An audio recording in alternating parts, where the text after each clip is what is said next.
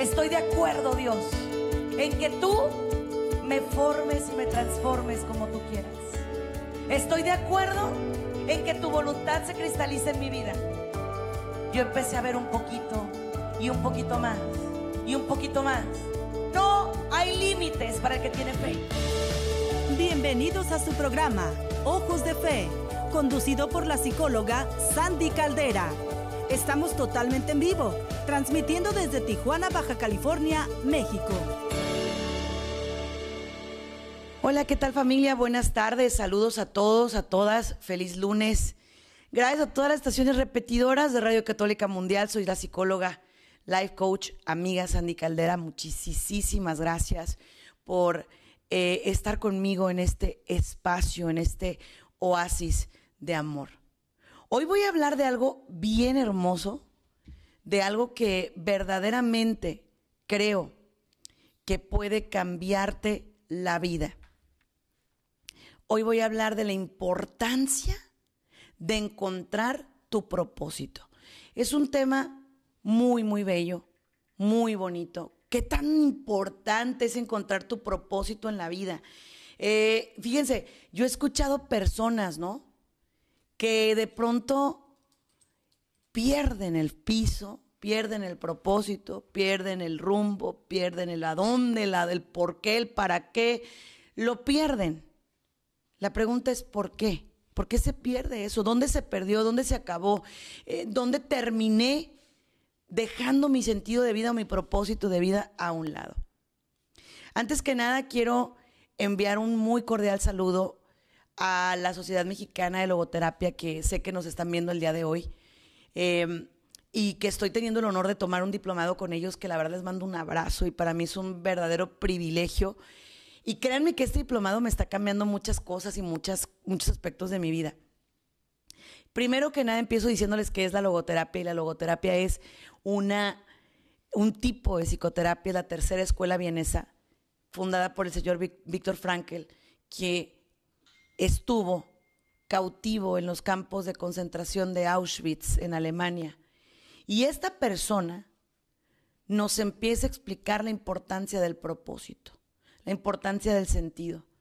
¿Por qué tomé yo este diplomado? Porque yo entiendo y encuentro que cuando la gente pierde el sentido puede tener todo en la vida y puede tener a todos en la vida, pero al final de cuentas no encuentra el, no encuentra el por qué y el para qué de seguir viviendo.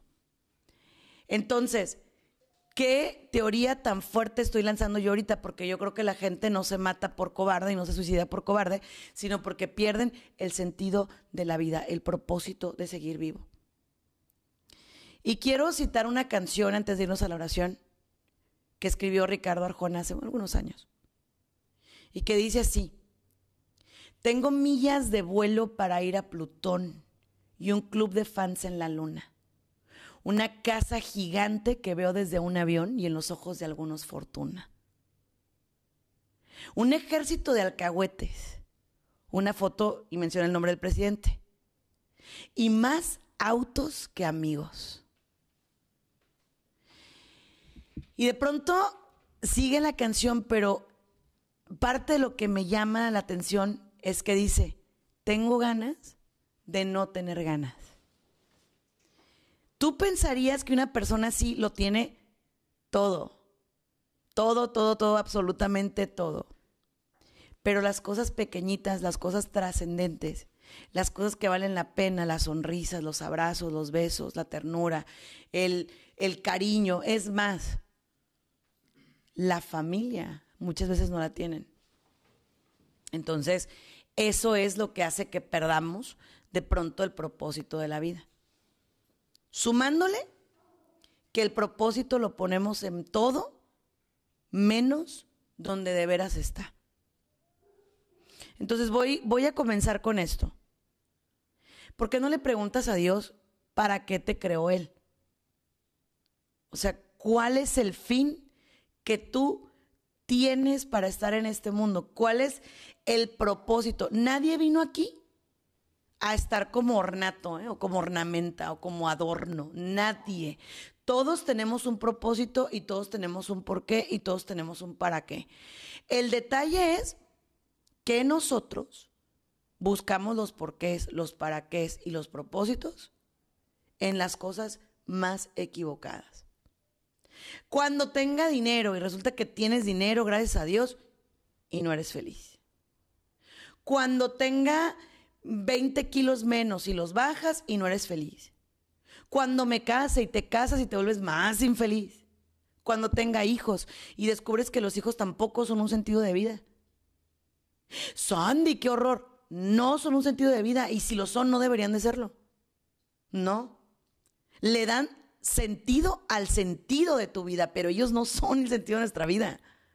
Que quede muy claro, porque entonces cuando se casan o se van, yo siento que me quiero morir. Porque ya para qué vivo, ya para qué estoy. Nomás sirvo para ser mamá. Y no. Dios tiene muchos más propósitos para ti, muchos más proyectos. Antes de abrir las líneas telefónicas, quiero arrancar con la oración del día. Y quiero pedirte que te abras de corazón. Que si en este momento estás sintiendo en tu vida un vacío existencial terrible, espantoso, abras tu corazón. Abras el alma y descubras que qué crees. El propósito, el sentido, no está fuera. Está dentro. Porque dentro de ti está Dios. Y si no lo está, es tiempo de que lo invites. Vamos a arrancar este programa con la oración del día, pidiéndole que nos toque y nos transforme.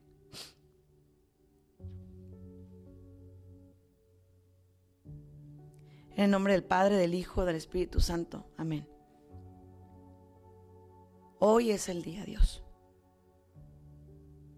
El día en el que me tenía que encontrar cara a cara conmigo el día en el que me tenía que quitar todas las máscaras. El día en el que tenía que quedarme solo conmigo. Y desblindar mi corazón y mi alma ante ti y decirte, ¿qué quieres de mí? ¿Cómo te puedo servir mejor, Dios? ¿Qué más puedo hacer, Dios? Y desde ahí, volviéndote como un niño, dejarte abrazar por Dios. Quitándote la soberbia, los títulos, todo. Dejándote llevar y abrazar por el que todo lo puede, que es Dios nuestro Señor. Yo te lo digo. Hacer la voluntad de Dios es para lo que hemos sido creados. Así que en esta oración pídele ser un digno discípulo de su amor y su gracia. Amén y amén.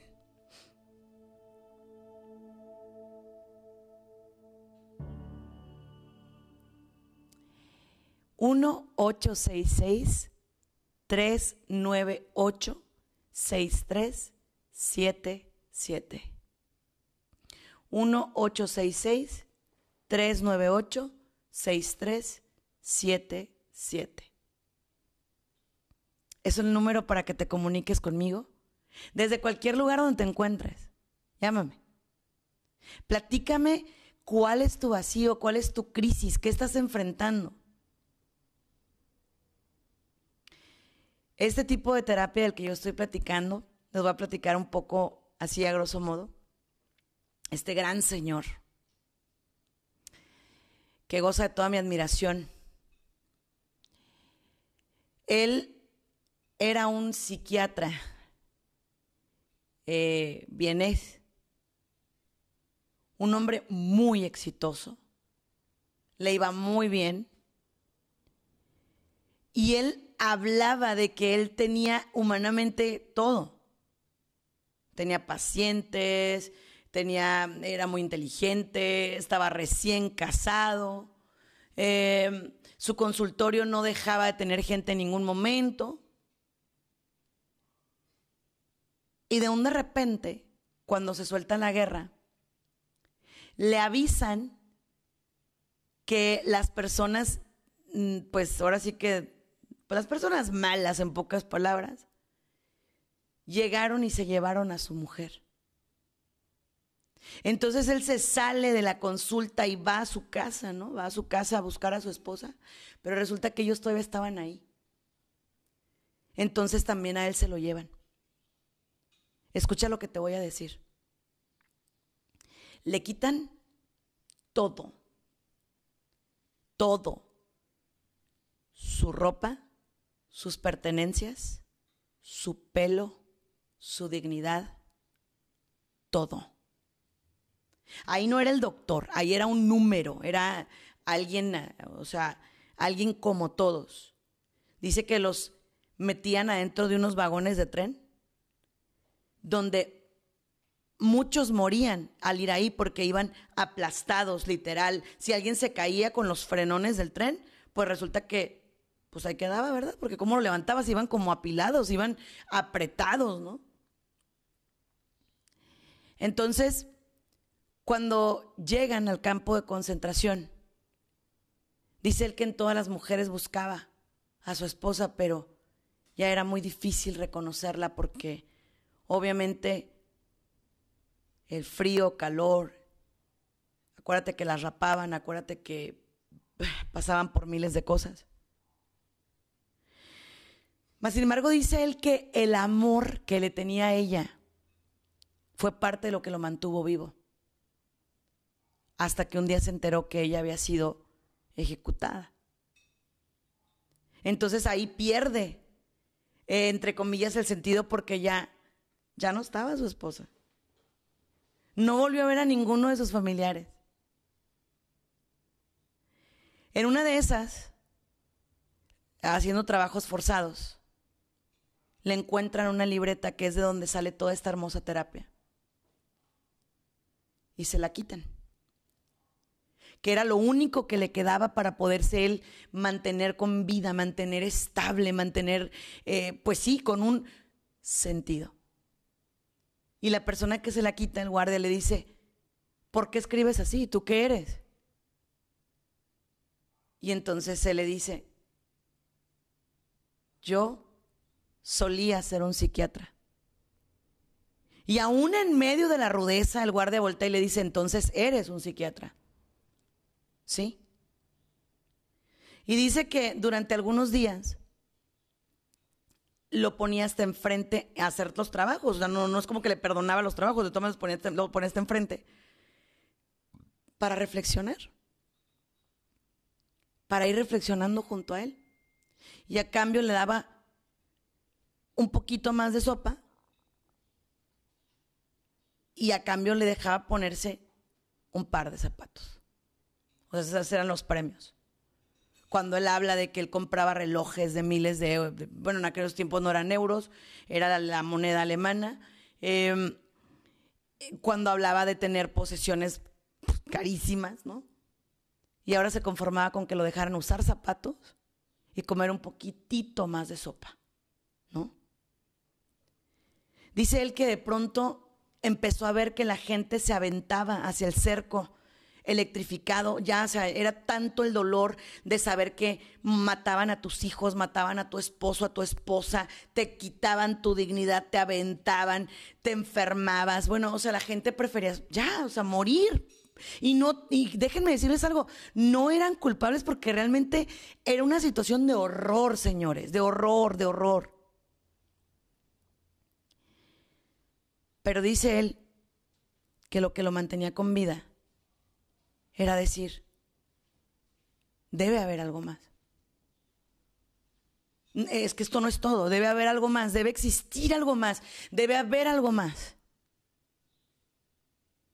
Y decía, tengo que salir de aquí para ayudar a los otros. Porque ¿cómo van a salir? ¿Cómo va a terminar la gente después de la guerra? ¿no? Entonces, fíjate bien, aquí se confirma lo que Dios nos ha dicho, el que no vive para servir, no sirve para vivir. A Él le regresa el sentido de la vida, el pensar en los demás también. El decir, ok, soy médico, soy psiquiatra, tengo que ayudar a la gente cuando salga, tengo que ayudar a, a los demás, como porque no sé cómo van a quedar, no tengo idea. Entonces, tengo que seguir adelante. Después, la gente empieza a enfermar de una, de una, de una situación bien fea que se llamaba tifus. Y entonces Víctor Frank pide que en lugar de dejarlo hacer trabajo esforzado, lo dejaran estar en los barracones de la gente con tifus. Y el guardia le dice, estás loco. ¿Cómo crees si eso es bien contagioso, si te vas a morir de todas maneras? Y él le dice, déjeme estar con ellos. Él cuenta que no sabía que era peor, porque la gente en sus pesadillas gritaba de terror. Pero hay un momento donde él dice, no sabía si dejarlo así o despertarlo porque iba a despertar a un terror aún peor. Dice que durante mucho tiempo estuvo contándoles cuentos a las personas que estaban moribundas, cuando ya alucinaban por las fiebres. Y dice que ahí se encontró, él dice con la espiritualidad, yo digo con Dios.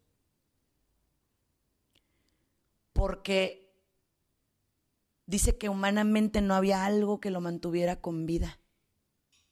No había algo más que lo mantuviera estable, no había algo más en lo que él dijera, de aquí me agarro, porque ya no había familia, ya no había trabajo, ya no había nada. Dice que para él algo humillante era quitarse los piojos del cuerpo. O sea, imagínate para una persona que tenía todo y de pronto resulta que hasta tienes animales en el cuerpo porque, porque estás en un estado deplorable. Entonces, empieza a buscar el sentido de la vida en Dios, en la espiritualidad. Porque Él dice, cuando el ojo humano no alcanza a ver más, solo te queda voltear al cielo.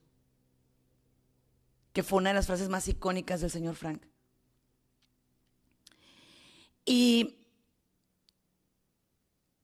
de ahí él empieza a dejar de renegar. Mira qué bello. Porque dice que empezó a pedir y agradecer. ¿Agradecer qué? Que mal o bien, enfermo, cansado, porque imagínate cuidar a enfermos de tifus, después sí se contagió él, pero también la libró, bendito Dios porque si no, no tendríamos esta bellísima terapia. Yo creo que ahí es donde les digo, cuando tienes un propósito soportas miles de cosas, miles, miles. Entonces dice Víctor Frank que empieza a agradecer que bien o mal, enfermo, chueco, derecho, seguía con vida. Y que empieza a pedir cada vez que él veía los humos saliendo de las cámaras de gas y de los hornos, dice que se olvidaba de su sufrimiento y empezaba a pedir por los demás. Entonces, mira lo que, lo que es de bello, lo que es de bonito, porque cuando tú te olvidas de que yo estoy sufriendo, es que yo a mí me va mal, es que a mí todo me sale mal, es que por mi culpa, es que yo y yo y yo, y empiezas, escucha bien, a dejar de culparte y victimizarte y empezar a hacerte responsable, entonces la vida te cambia la vida se te transforma de una manera, pero caramba, divina, divina, que solamente se logra en Dios. ¿Sí? Dice que hubo un momento que en el campo donde estaba él, todos estaban muriendo. Los que no los mataban se iban muriendo. Dice que caían como copos, así, que una vez estaban ellos dormidos y escucharon golpes como de un martillo. Y no era otra cosa más que de un camión de redilas dejaban caer los cuerpos. Y dice él que empezó a sentir algo muy horrible que se llama soledad. pero después volvió a transformar su pensamiento. Y vas a decir tú, ay, bueno, sí, Sandy, porque él es psiquiatra. Ok. Pero apréndele pues a personas resilientes. No siempre te quedes con los mediocres que se victimizan, ¿eh? Dice que cuando vio eso dijo, ok, yo sigo aquí. ¿Por qué? Y entonces empieza a preguntarle a Dios, ¿no? ¿Para qué me ocupas? ¿Qué quieres de mí? O sea, que, ¿por, qué si otros han muerto más valiosos que yo, más valientes, más fuertes? Porque dice él que él dice, yo tenía unas manos tersas y suaves porque jamás había hecho nada con mis manos. Yo era médico. Yo no, nunca agarré una pala, un pico, nunca, porque pues obviamente la gente que se dedica a la salud no, no trabaja así, rudo. Ellos, bueno, nosotros trabajamos con la cabeza, no con las manos. Entonces, dice que volteó a ver sus manos, se desconoció por completo y dijo, pues, pues aquí estoy. No sé para qué te sirvo, pero, ok, va, aquí estoy. Y fíjate lo fuerte de lo que voy a platicar ahorita, porque cuántas veces nos está pasando ahorita a nosotros, sobre todo ya que estamos saliendo, supuestamente, estamos saliendo a la vida normal, ¿no? Dice que cuando llegaron a liberarlos, que abrieron la puerta y que él todavía se quedó así parado, ¿no? Y que de pronto le dijo, eres libre. Y dice Víctor Frank que, que no, es que no accionaba, que se quedó parado y que dijo, ¿y a dónde voy? Ya no tengo mi esposa. Mi casa ya no ha de estar. Mi consultorio, pues, quién sabe. Entonces dice que empezó a caminar sin rumbo, a llorar y decir, ¿qué hubiera sido peor, que viva o que muera? Pero que entonces regresaba a la otra parte y le decía, estás vivo, agradece, ¿no? Llega a su consultorio, lo encuentra convertido en un búnker, le da mucha tristeza, lo limpia y le entra algo que, ojo con lo que te voy a decir, que se llama el síndrome de Estocolmo. No es que extrañaba el campo de concentración, claro que no, pero no sabía qué hacer con él. No sabía qué hacer con su libertad, no sabía cómo reinventarse y eso es lo que nos está pasando a muchos, bueno, algunos. No sé qué sí, qué no, para dónde sí, para dónde no, cuándo sí, cuándo no. Y la gente se cuestiona y empieza a decir, pues mejor me muero. No, señor. Usted no se va a morir cuando usted quiera, ¿me oyó? Se va a morir cuando Dios lo llame. Así. Usted se va a morir cuando Dios tenga el plan para que usted se muera. Y ni siquiera se muere ahí porque va a la vida eterna, los que creemos en la vida eterna. Entonces, dice Víctor Frank le tomó días. Días. Que había veces que, que decía, no sé. No sé. Y lo primero que decidió agarrar fue la libreta que le había regresado al guardia. Que ahora es un excelente libro que les recomiendo, pero como no tienen una idea y si lo quieren escuchar porque no tienen chance de ver, de, de leerlo, escúchenlo. Se llama El hombre en busca de sentido y nunca me voy a cansar de recomendar ese libro porque es una belleza. Yo ya lo he leído cuatro veces con esta y es increíble, cada vez encuentro algo nuevo. Pero mira lo que te voy a decir. Imagínate que encuentras dentro del dolor un propósito. Un propósito. Encuentras vida. Hace algunos días tuve la oportunidad de hablar con un niño bueno, un jovencito, al que hace cuatro años, no, un poquito más, como seis añitos, le conseguimos una prótesis de su pierna porque él era futbolista y lo amputaron de la pierna derecha porque le dio un tumor, le dio cáncer. Entonces lo amputan y nosotros, eh, por medio de mi fundación Carita de Ángel, les hacíamos una posada cada año a los niños. Y resulta que él nos pide una bicicleta. Y tú puedes decir, pero qué ridículo es, qué tontería, como un niño amputado de la pierna puede pedir una bicicleta, ¿no? Resulta que él dijo, porque yo sé que mi prótesis va a llegar. Y yo sé que voy a volver a jugar fútbol. Y yo sé que voy a poder andar en bicicleta. Nos movimos como pudimos, conseguimos la prótesis, se le puso la prótesis, empezó a andar en bicicleta, empezó a jugar fútbol. Maravilloso. Pero hace poco, hace un par de semanas, nos llega la noticia que ahora hay tumor, pero en la pierna izquierda. Entonces voy a volver a ser amputado. Y yo esperaba la semana pasada que hablé con él, escucharlo devastado, escucharlo triste, escucharlo apagado, aporreado. Y le dije, ¿cómo andas? De esas veces que te sientes hasta ridículo de preguntarlo, ¿eh? O sea, te juro, yo honestamente ni siquiera quería como preguntar, ¿cómo estás? ¿No? Entonces, de pronto me sorprende que me dice, muy bien, ¿eh? Con mucha esperanza. Dice, porque fíjate que gracias a Dios fue en la pierna.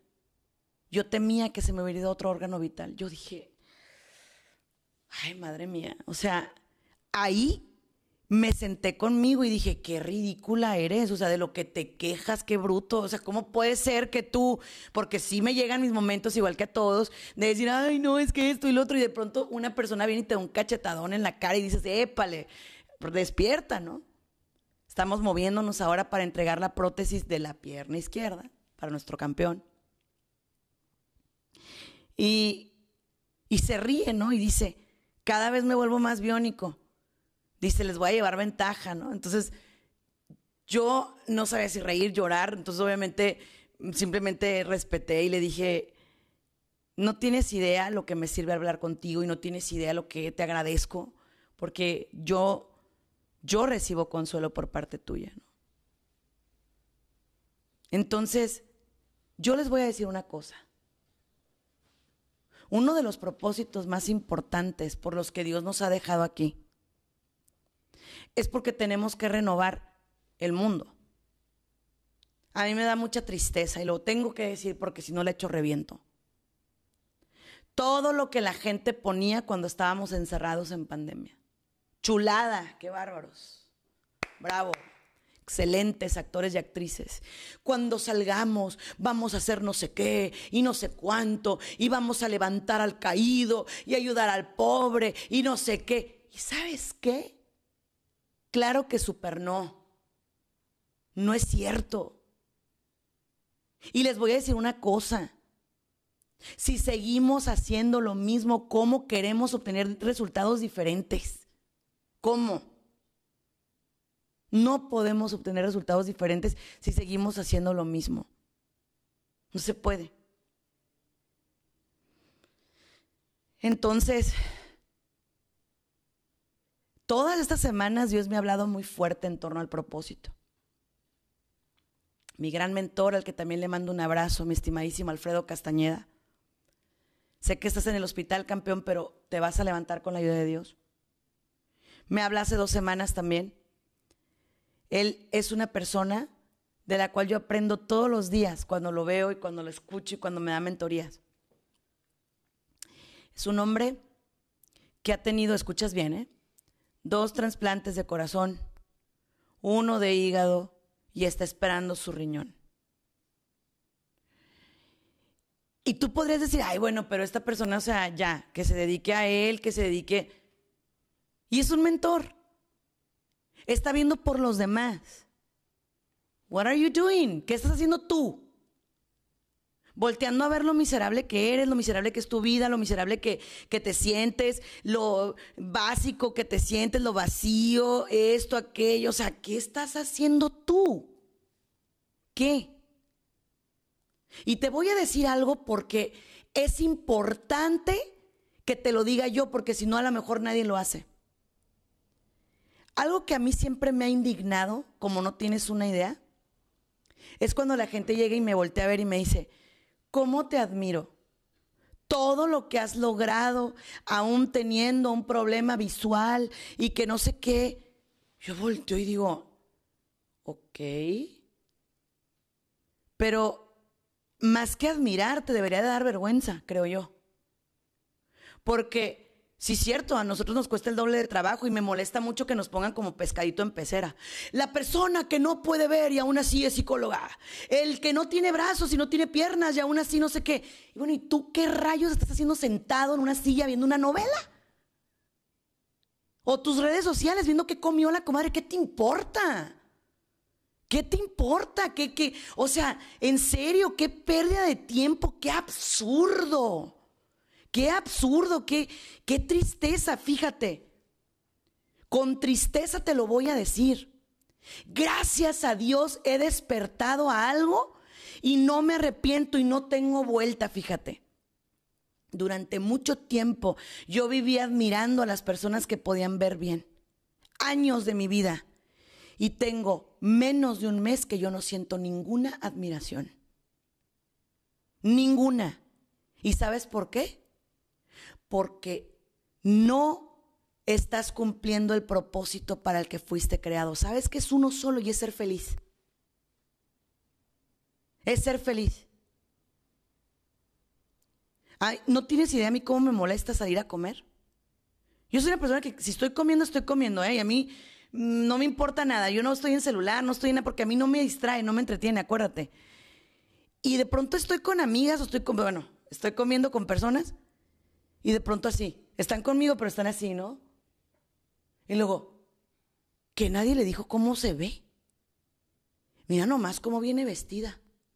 Ay, qué vergüenza. Bueno, ¿a ti qué te importa? ¿Qué te importa? ¿Te pidió para ponerse eso? ¿En qué te afecta? ¿En qué te afecta? Fíjate cómo permitimos que el sentido de nuestra vida se nos vaya en nada en qué te importa, por qué te metes, déjala en paz, come. Y este es el arte de estar presente, de vivir en el aquí y el ahora. Ahorita estás comiendo tacos, arepas, este, pinchos si vives en Colombia,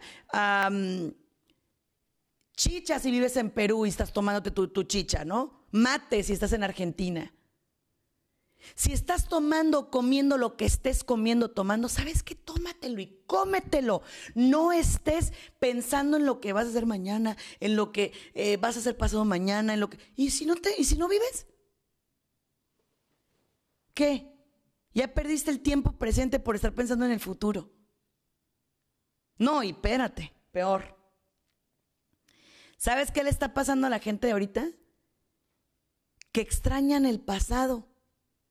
Pero si yo le diera rewind o regresar a la película, tampoco en el pasado eran felices. ¿Para qué se engañan? No es cierto.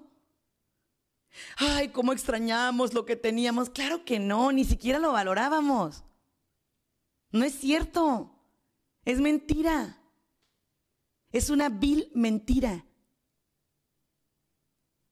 Ahora, Déjame decirte algo, si no enseñamos a los jóvenes a tener un propósito de vida, lo van a poner en todo lo externo y lo externo se va. Fíjate cómo somos los seres humanos. Les vendemos ideas tan falsas y tan negativas que después lo único que hacen y que consiguen es que nuestros jóvenes no cumplan el propósito de Dios. Por ejemplo, es que estoy buscando una persona que me haga feliz. Eh, corrección, nadie te puede hacer feliz. Nadie. Tú crees eso porque lo idealizas, la idealizas, eso es lo que tú piensas. Tú piensas que una persona te puede hacer feliz. Andan de novios y ¿qué dice uno? Todo lo hicimos, no digan que no ay, es que esta persona tiene todo en común conmigo. Ay, es que es bien risueño.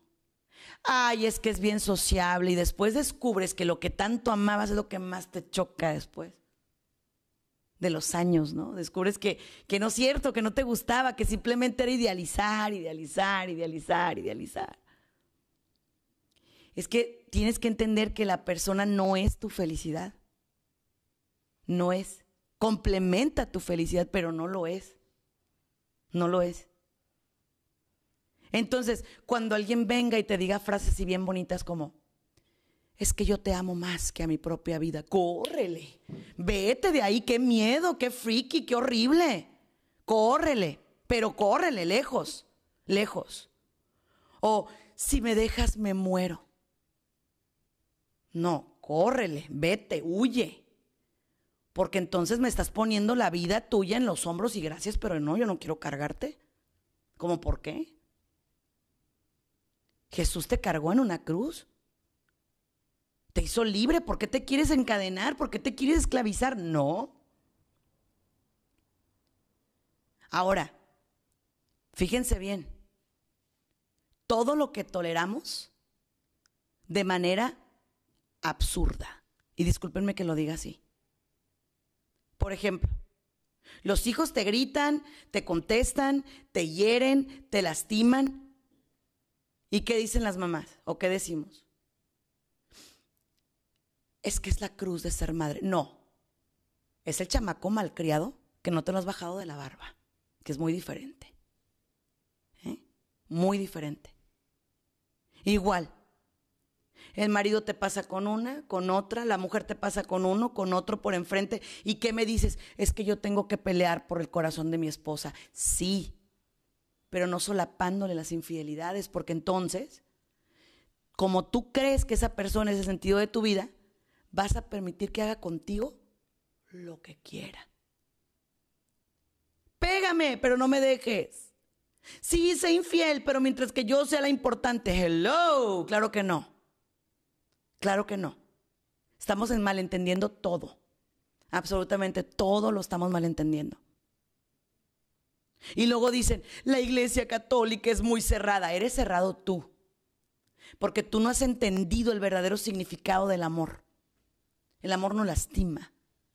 El amor no hiere. El amor no tiene por qué inclinarse ante la basura sexual que nos vende el mundo. No es así. No es cierto. No es verdad.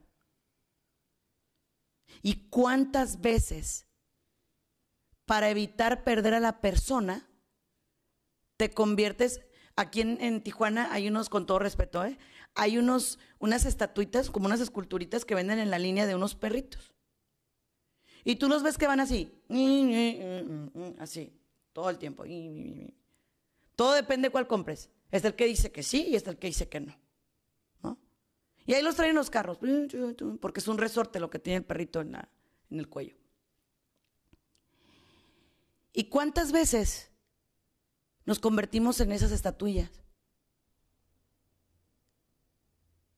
Quiero que me hagas esto. Mm. Quiero que me acompañes. Mm, sí. Quiero que esto. Sí. Y de pronto me quejo. Tengo un controlador a mi lado. Sí, mamacita, porque tú lo has permitido, hija necesitas decirle, a ver, primero pídemelo por favor. Segundo, yo también estoy cansada. Yo traigo el refresco, tú traes las servilletas, ¿va? Y sé que ahorita muchos hombres me están oyendo y, oh, la Sandy Caldera es feminista. Claro que no. Yo no me considero así. Lo que sí considero es que soy una hija de Dios que ha entendido el lugar que ocupa en este mundo. Y lo he entendido trancazos, o sea, golpes, así. O sea, no crees que ha sido de la noche a la mañana. A mí el COVID-19 me despertó.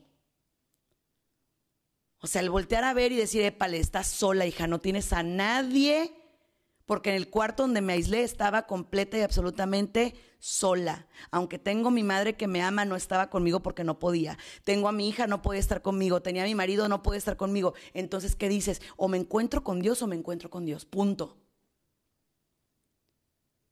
Así. ¿Y qué crees que descubrí? Que de todas las cosas que tengo, no ocupaba ni una. Ni una. Nada. O sea que me iba a poner un, un, suéter, un vestido para estar ahí encerrada en el cuarto, obvio no.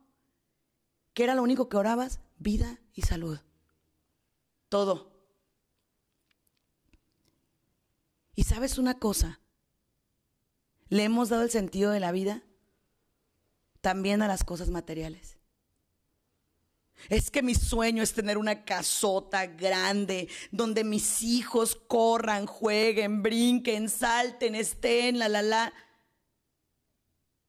Y te mataste para construir esa casota y cuando acordaste, vives solo porque tus hijos ya crecieron. ¿Cómo quisiera tener dinero para poderme comer un helado rico así? ¿Sabes? Yo no sé por qué a mí siempre me ha conmovido mucho ver a la gente que se está comiendo o una, aquí en México le decimos una nieve o un pan. Es algo que se me hace tan bonito. O sea, no sé, desde mucho tiempo atrás me ha encantado ver cuando alguien está en su carro y me dan ganas de chillar. Cuando alguien está en su carro y se está comiendo una nieve o un panecito o un elote. Aquí usamos los elotes en vasitos y se está comiendo eso así tan rico, yo digo, wow, qué, qué delicioso, porque se está tomando un momento para él, para él, para ella. Algo delicioso. Pero, pero el problema es que no le doy sentido a las cosas chiquititas, pequeñitas. No le doy el sentido me acostumbro a las cosas y no les doy el sentido.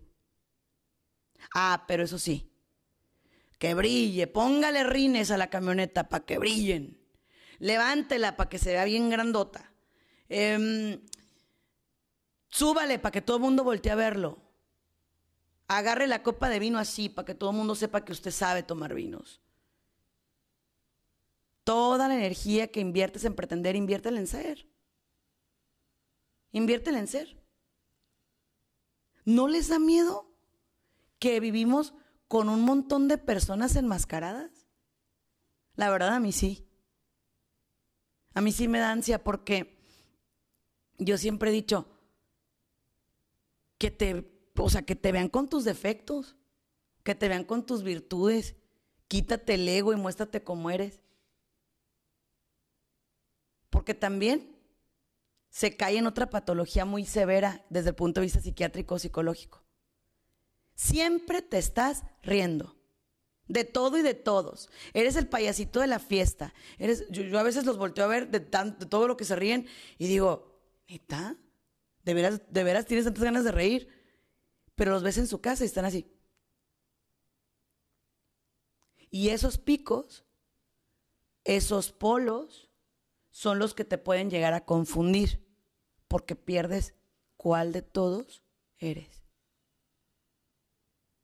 ¿Cuál eres? ¿Quién eres? ¿El que se ríe o el que llora? Y te tengo noticias, eres todos. No siempre tienes que estar bien. Miente la vida si te dice eso, no es cierto. No es cierto. Y cuando una persona que siempre proyecta estar bien se siente mal, todo el mundo se queda como que, ¿tú? Sí. Está bien sentirse mal de vez en cuando. Es sano, está rico, es bueno, es necesario. Está bien. Igual, no eres una máquina. En la mañana les platicaba en el programa que yo, yo venía con una formación muy limitante y digo, aquí está mi señora madre que no me dejará mentir pero yo venía con una formación muy limitante y muy fea en este aspecto. Es que descansar es un lujo, no es cierto. Es una vil mentira, es una necesidad. Es una necesidad y está bien descansar, es sano. Nadie te va a poner un tache porque descansas. Y si lo hacen, pues qué mal, muévete de compañías. O por ejemplo, Ves a alguien que está sentado así en la tele, ¿no? Y tu ego te hace preguntarle, ¿qué hay mucho trabajo? Pues, estoy relajando, o sea, no tiene nada malo, no pasa nada, ¿no? Esas creencias limitantes de que siempre tengo que andar en friega, siempre, siempre, siempre, siempre. ¿Por qué? ¿Por qué? ¿Cuál es el fin? ¿Qué estás persiguiendo? ¿O a quién? ¿O para qué? ¿O qué? ¿Qué? ¿Sí? ¿Qué estás persiguiendo? Yo me di el permiso, les voy a compartir, de quitarme un reloj que me tenía harta. No es poquito, me tenía harta. Estaba sentada así comiendo y de pronto, es momento de pararte. Ok, no me quiero parar, gracias, bye. Es momento de respirar. Bueno, ¿qué te importa si respiro o no? Eh, me ponía a caminar. Sigue así, te falta otro poco. A ver, a ver, ya. O sea, neta, ya estuvo. Y luego lo subías a las apps y de pronto era como que, puedes retar a tal persona que compita contigo. ¿Para qué? ¿Por qué todo lo tenemos que hacer por competencia, por ego, porque yo soy más que tú, porque yo te... Ah, qué flojera, en serio. Yo decido que no quiero ese reloj y que no me lo quiero poner. Porque lo único que estaba haciendo era... Ah, no, no, en esto dije, ¿sabes qué? Basta me lavaba las manos y me decía, te falta otro poco, otro poquito más, 10, 9, 8. Ay, no, dije, ¿sabes qué basta? No puede ser. No puede ser. O sea, qué afán del ser humano esclavizarse a tonterías, la verdad. La verdad es que eso yo no me lo hubiera comprado a mí porque me lo regalaron, pero yo no soy fan de esas cosas, ¿eh? Honestamente no. Entre menos cargues en la maleta, mejor, mejor tranquilo, tranquila. ¿Cuántas mujeres están cansadísimas? Porque llega el marido y le dice, siéntate, mija. No me puedo sentar. No, mira el trastero que tengo. Tengo que lavar los trastes. Y ahí están lavando los trastes, están. Pues mejor siéntate. Pero es que mañana se me van a juntar más. Pues toma, si los lavas ahorita, mañana va a haber más. ¿Y si te relajas? ¿Qué? Pero te voy a decir por qué hacemos las cosas por creencias limitantes. Y te voy a decir que nuestras creencias muchas veces son muy absurdas. Ahí te va. Cuenta una historia que una mujer hacía un rollo de carne exquisito. Exquisito. Pero que el secreto de ese rollo de carne era cortarle las orillas cuando ya estaba listo. Y las orillas se tiraban. O sea, cuando ya estaba listo para meterse al horno, tenías que cortarle las orillas al rollo de carne. Bueno. Total que llega un experto gastronómico y le dice, señora, le quiero hacer una pregunta. ¿Por qué le quita las orillas al rollo de carne? No lo sé. Así lo hacía mi mamá. Ah, ok. Voy con la mamá. Eh, fue el gastronómico con la mamá. Y le dice, señora, qué maravilla de rollo de carne, qué bárbara. Le queda impresionante, pero dígame una cosa, ese secreto de cortarle las orillas, ¿por qué es? Y dice la señora, no sé, así lo hacía mi mamá. Y entonces dice, oiga, ¿y su mamá aún vive? Sí, ¿puedo ir con ella? Claro que sí.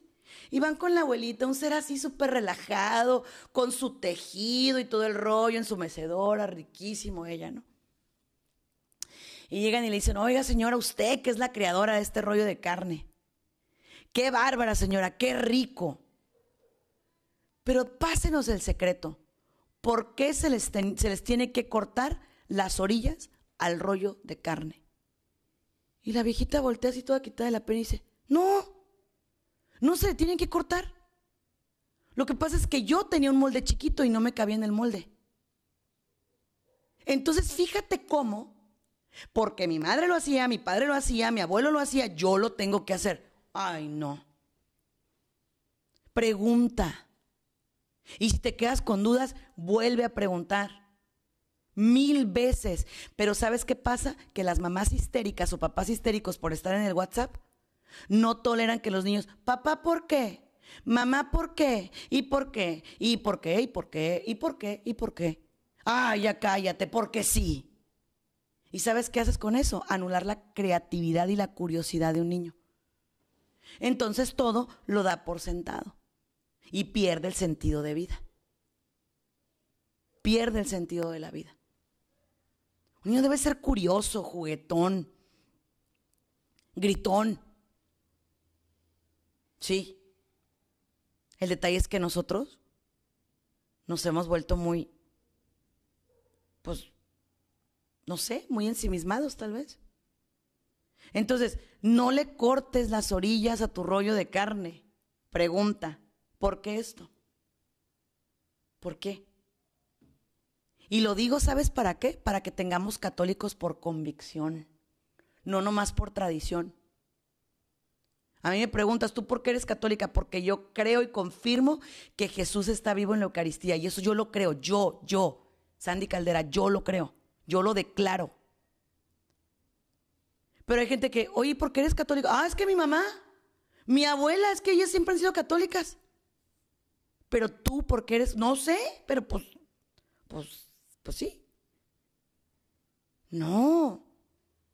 Es importante que ames, que tengas convicciones. ¿Sí?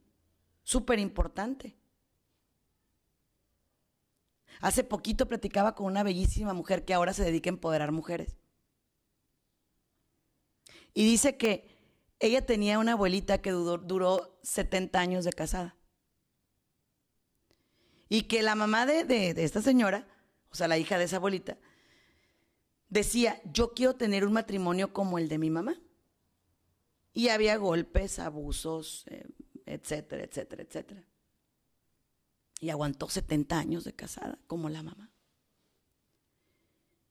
Y entonces la hija dice, híjole, yo no sé si yo quiero esto.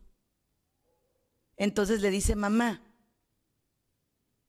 ¿fuiste feliz en ese matrimonio? Y contesta, no, pero hice feliz a mi mamá. El sentido de la vida es individual. Y cuando llegues al cielo, el primero la primera pregunta que yo me imagino, no es que lo sepa, pero me imagino que Dios nos va a hacer es, ¿qué hiciste con tu vida? Ah, Señor, este, este, mm, híjole, pues, ¿qué te digo? Pues, ¿qué? ¿A cuántos ayudaste? ¿Qué legado dejaste? ¿Qué hiciste? ¿Qué? Ese es el sentido de la vida. No los carros, no las joyas, no el noviazgo, no el matrimonio, no los hijos. Dios es el sentido de la vida, señores. ¿Se han preguntado por qué ahora hay tanta adicción, tanta prostitución, tanto eh, desvío? Porque sacaron a Dios de las escuelas. Por eso. Porque, oye, es que no se puede hablar de Dios porque hay que respetar a la gente, hay que respetar sus creencias y no sé qué. ¿Y los jóvenes? En la nada. ¿Sí? En la nada. Yo lo único que quiero pedirles a todos para que vaya quedando muy claro en este programa. Es que entiendan que el sentido de vida se debe buscar cada día. Cada día. Lo que ayer eras, hoy ya no eres. ¿Y sabes quién nos enseñó eso? Jesús mi rey. Cuando dijo, Danos hoy nuestro pan de cada día. De cada día, o sea, vive el aquí y el ahora. Mañana quién sabe si estés. Pasado, pues ya pasó, hija. Ya no lo puedes remediar, ya ni modo. Y deseo que Dios envíe a tu vida el pan de cada día, el pan del amor, el pan de la felicidad y el sentido de la vida. Soy Sandy Caldera Así sígueme en redes sociales. Muchas gracias, que Dios te bendiga. En uno más de nuestros programas. Esperamos contar contigo para la próxima. Contáctanos a través de nuestras redes sociales, Facebook, Twitter e Instagram, bajo el nombre de Sandy Caldera. O escríbenos a sandycaldera.hotmail.com. Contáctanos desde los Estados Unidos al 619 451 7037 y 619 816-2333. Si te comunicas desde México u otro país, nuestro número es 52 664 630 8322. Muchas gracias.